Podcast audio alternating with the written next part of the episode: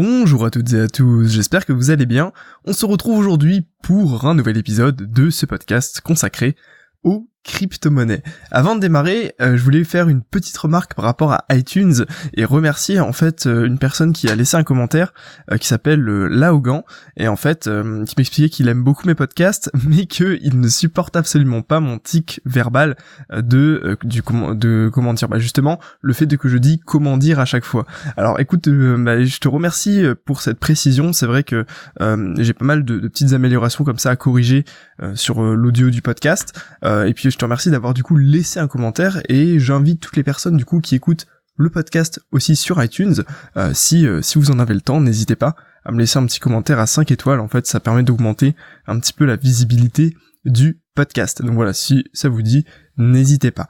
Euh, voilà. Après, du coup, cet aparté, on va du coup parler de, comment dire, de ce qu'on appelle la théorie d'un plus grand imbécile.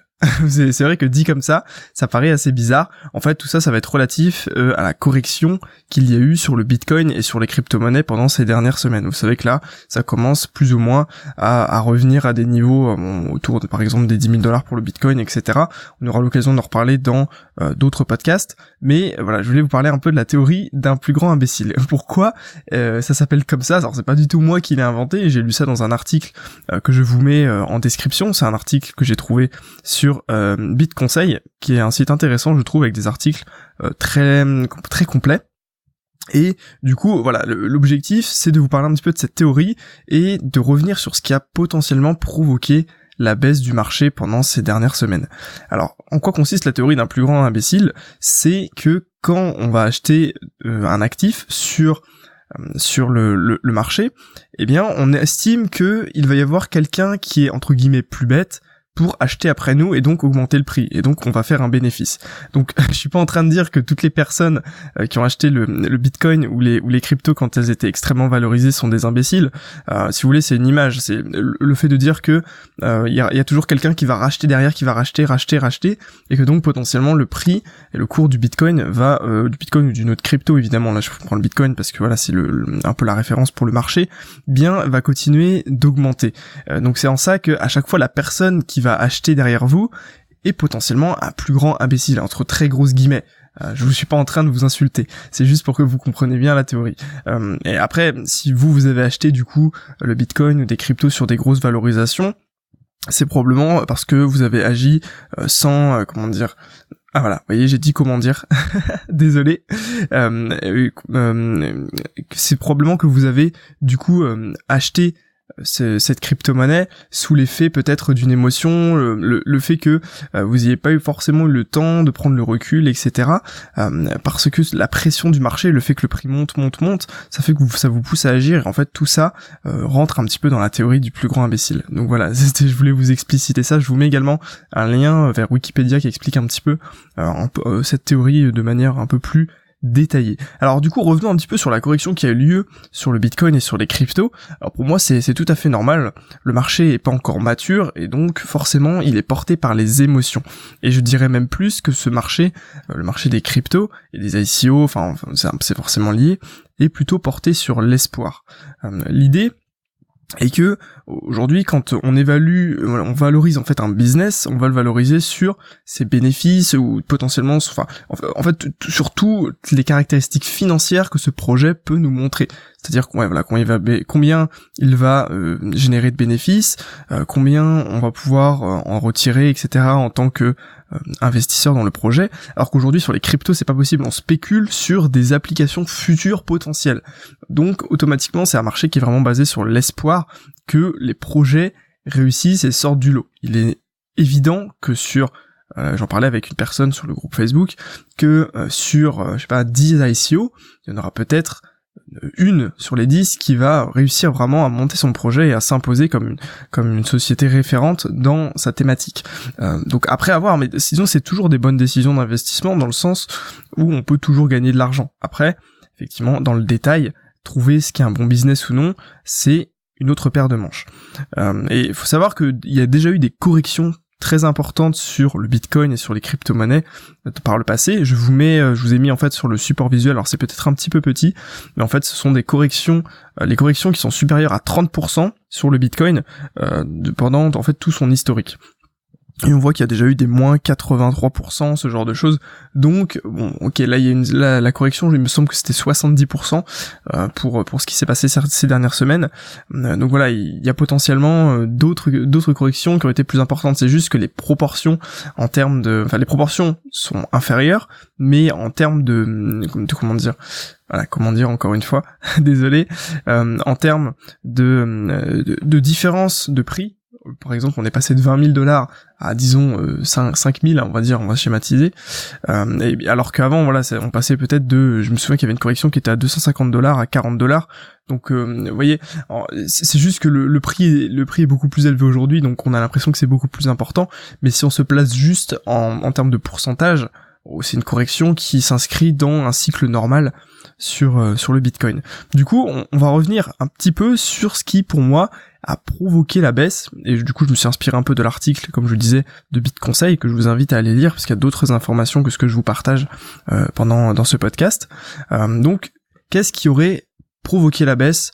Cette correction, qui est tout à fait normale, qui est tout à fait, entre guillemets, saine, après, euh, ça peut être une excellente opportunité d'acheter.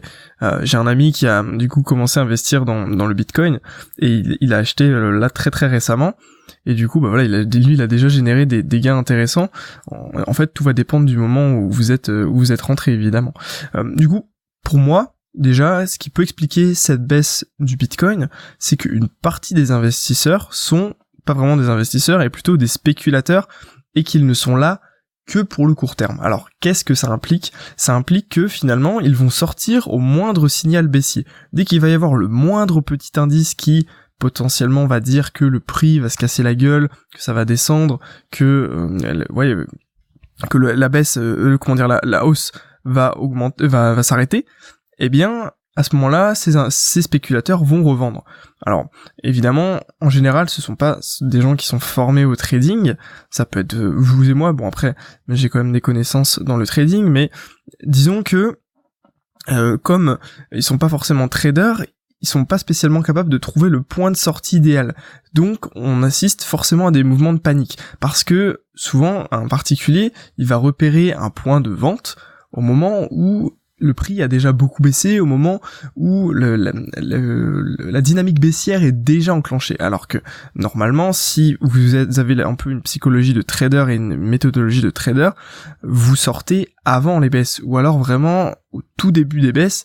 Après, je sais que c'est jamais facile, je me fais aussi souvent piéger, mais l'idée est qu'on peut sortir en fait avant, on peut anticiper. Alors que quelqu'un qui n'a pas forcément de formation, pour lui, un signal baissier, c'est quand le prix perd 10%, 20% ou ce genre de choses. Et donc automatiquement, bah, les ventes engendrent des ventes et ça crée une panique baissière et euh, on peut souvent être, même très souvent être victime de manipulation. J'en parlais encore une fois avec une personne sur le groupe Facebook euh, qui m'expliquait qu'il avait été témoin de pump and dump. Donc qu'est-ce que c'est que ce, truc-là? C'est les manipulations de marché classiques. Concrètement, vous créez un groupe, de vous rassemblez pas mal de personnes, vous leur dites d'acheter telle crypto, et euh, ce que vous faites vous avant, c'est que vous avez du coup déjà la crypto, vous en avez un, petit paquet, et donc automatiquement, comme il y a une très grosse demande sur sur un instant T, le cours de la crypto explose. Et vous vous revendez vos cryptos quand vous avez fait je sais pas combien de milliers de pourcents et euh, derrière en fait ce sont euh, les, les personnes de votre groupe qui vous achètent les cryptos donc elles elles perdent de l'argent puisqu'après le, le cours va tout simplement euh, descendre puisqu'elles vont revendre aussi en essayant d'avoir un bénéfice alors que vous comme vous aviez acheté les cryptos avant automatiquement vous vous faites un super gros bénéfice. C'est un petit peu la technique qui a été utilisée par le Loup Wall Street à l'époque où il faisait comment dire désolé à l'époque où oui, il, manipulait les cours de, des actions sur le Nasdaq.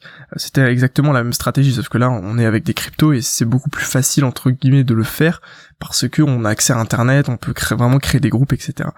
Euh, après, il y a une autre explication pour moi qui, montre que le que le, Bitcoin a une correction, c'est que les early adopters ont pu prendre des bénéfices. Euh, c'est-à-dire que moi, demain, plutôt hier, si j'avais acheté le Bitcoin à, euh, je ne sais pas, euh, j'avais acheté le Bitcoin à 1 dollar par exemple, bah voilà, le fait que le Bitcoin soit à 20 000 dollars, fois 20 000 sur mon investissement, potentiellement j'aurais pu prendre une partie du bénéfice. Donc ça, ça participe à la baisse puisque automatiquement ça fera des ventes et les ventes, eh bien, engendrent de nouvelles ventes, etc., etc. Donc il y a aussi cet aspect-là. Donc à la fois il y a les spéculateurs sur le court terme qui veulent prendre leurs bénéfices et qui savent pas exactement comment faire. Après, euh, clairement, quelqu'un qui a pris ses bénéfices à 20 000 dollars ou un petit peu moins, il a, il a vraiment pas mal géré. Euh, et il y a aussi du coup, en plus, les early adopters qui ont potentiellement pu prendre une partie de leurs bénéfices. Euh, pour participer encore à tout ça, pour jeter un peu d'huile sur le feu, il y a la peur de l'affaire Tether. Alors, pour vous rappeler un petit peu en quoi consiste le Tether, le Tether c'est une société qui a pour vocation de créer une crypto-monnaie qui euh, a un cours égal à celui du dollar. Donc, qu'est-ce que ça permet? Ça permet de contourner un petit peu le système de la monnaie fiat, dans le sens où on a une monnaie avec un cours, euh, un cours qui ne fluctue pas, et donc vous pouvez sécuriser votre argent sans le remettre en euros, en dollars ou en monnaie fiat. Par exemple, si demain je gagne pas mal d'argent sur euh, les cryptos et que je le mets en Tether, eh bien du coup j'ai de la monnaie Tether mais je n'ai pas de dollars. Et donc euh, potentiellement je peux pas me faire euh, enfin disons que c'est un moyen vraiment de contourner un petit peu tout ce qui est fisc etc puisqu'on en théorie on possède une crypto. Sauf que c'est une crypto qui vaut un dollar. Et si vous voulez le problème du Tether, c'est qu'il y a une énorme opacité sur leur fonds. Euh, dans le sens où là, la capitalisation de Tether, j'ai regardé tout à l'heure, elle est à plus de 2,2 milliards de dollars, ce qui est quand même assez euh, assez important.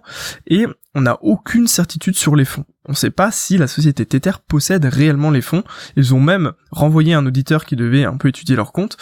Euh, donc en fait, on ne sait absolument rien. Après, euh, y a, en fait, il y a un risque que la société ne possède pas les 2,2 milliards de dollars. Mais j'ai envie de vous dire, c'est un petit peu comme les banques. Souvent, les banques, elles créent, enfin, elles créent de l'argent virtuel qu'elles n'ont pas, et euh, c'est pour ça qu'il bah, y a souvent des problèmes par rapport à ça. Donc, euh, pour moi, c'est un problème, mais plus un problème au niveau de, la légalité. Il y a vraiment un risque légal parce que c'est extrêmement mal vu des États. pour eux, c'est vraiment moyen de contourner le système classique. Mais après, il y a beaucoup de ce genre de choses sur sur les crypto-monnaies.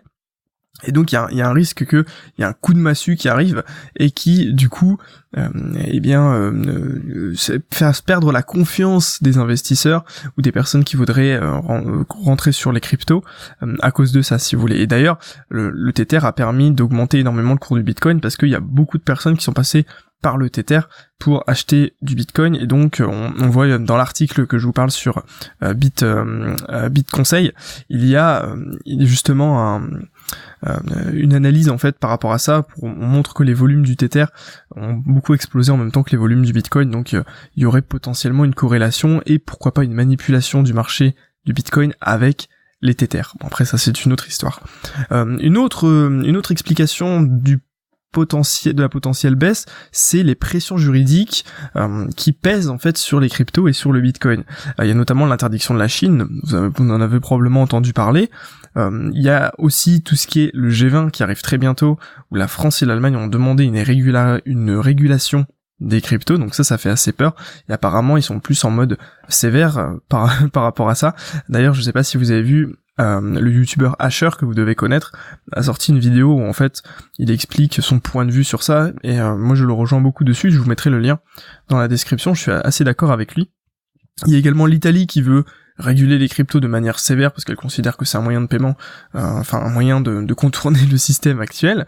Euh, et il y a aussi tout ce qui est les, les pressions financières sur les acheteurs de crypto. Par exemple, il y a Visa et Mastercard qui surtaxe finalement quand vous achetez de la crypto directement en carte bancaire. Et puis après on le voit aussi par exemple sur Coinbase quand vous achetez euh, de, de, la crypto avec votre carte bancaire, vous vous faites totalement assassiner sur les frais. On en parlait encore une fois sur le sur le groupe Facebook. Décidément on parle de beaucoup de choses. Euh, et l'idée c'est que c'est toujours mieux de passer par un virement parce que euh, par une carte bancaire on se fait assassiner sur les frais. et après également Visa et Mastercard ont bloqué en fait vous savez ils avaient des partenariats avec des, des sociétés qui utiliser leur carte bancaire pour payer avec des cryptos et donc ils ont totalement euh, arrêté ça. Euh, et l'article, dans l'article, il y a, euh, il y a comment dire, une note intéressante que j'ai envie de relever pour vous expliquer, vous expliquer un peu euh, une, euh, une, une, idée qui m'est venue, c'est que finalement on, voit qu'aujourd'hui on peut jouer au loto, à des jeux de hasard, au casino, au pari, on peut faire des crédits à la consommation de fou, du coup s'endetter à mort et perdre énormément d'argent, vous voyez par exemple en, jouant en jouant des jeux de hasard, mais on peut faire tout ça, on n'a pas le droit, ou du moins c'est très mal vu, de virer son argent d'un livret A qui ne rapporte absolument rien à un marché qui est un peu mouvementé et qui peut potentiellement vous rapporter beaucoup, le marché des cryptos. Et, donc pour moi, c'est comment dire, quand je lis cette phrase, quand, je vois ça, ce, que, ce qui est écrit sur l'article et que j'ai repris un peu à ma sauce, euh, pour moi, on a l'impression que l'État, ou les États en, général, ne se soucient pas tellement que les gens perdent de l'argent ils s'en foutent. L'idée que vous allez jouer au loto, vous allez perdre de l'argent, etc. L'idée, c'est qu'ils se, soucient simplement que l'argent n'aille pas dans leur poche. Parce que quand on regarde jeux de hasard, casino, etc., il y a toujours l'État qui récupère de l'argent derrière, les paris, euh, tout ça. Par contre, les crypto-monnaies, euh, potentiellement, l'État il va rien récupérer dessus quand vous perdez de l'argent.